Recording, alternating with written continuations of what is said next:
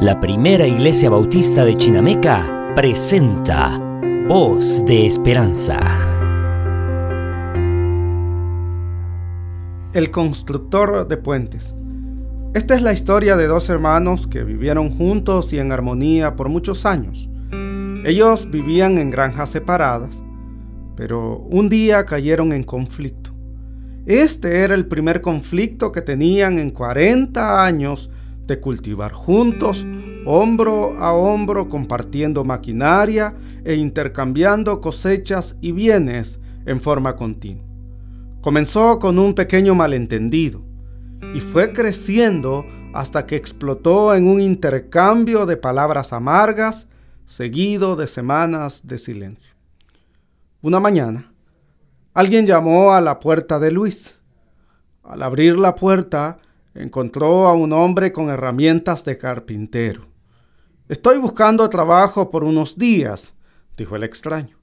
Quizás usted requiera algunas reparaciones aquí en su granja y yo pueda ser de ayuda en eso.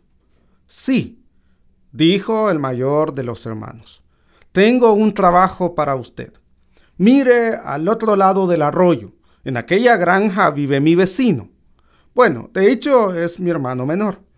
La semana pasada había una hermosa pradera entre nosotros, pero él desvió el cauce del arroyo para que quedara entre nosotros. Él pudo haberme hecho esto para enfurecerme, pero voy a hacerle una mejor. ¿Ve usted aquella pila de desechos de madera junto al granero? Quiero que construya una cerca de dos metros de alto. No quiero verlo nunca más. El hermano mayor le ayudó al carpintero a reunir todos los materiales y dejó la granja por el resto del día para ir por provisiones al pueblo. Cerca del ocaso, cuando el granjero regresó, el carpintero justo había terminado su trabajo. El granjero quedó con los ojos completamente abiertos. Su boca cayó. No había ninguna cerca de dos metros. En su lugar había un puente que unía las dos granjas a través del arroyo.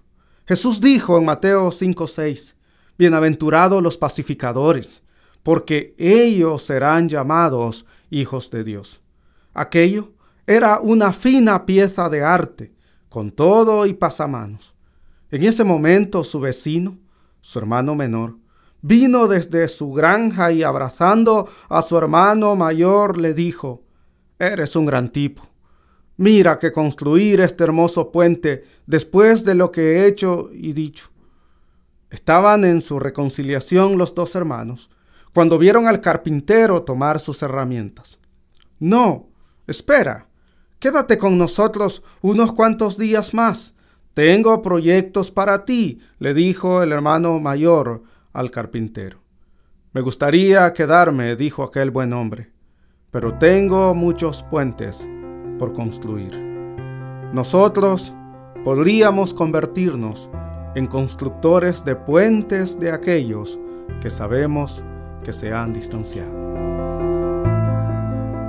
Es un privilegio para la primera iglesia bautista de Chinameca haber compartido este programa. Le esperamos en la próxima edición de Voz de Esperanza.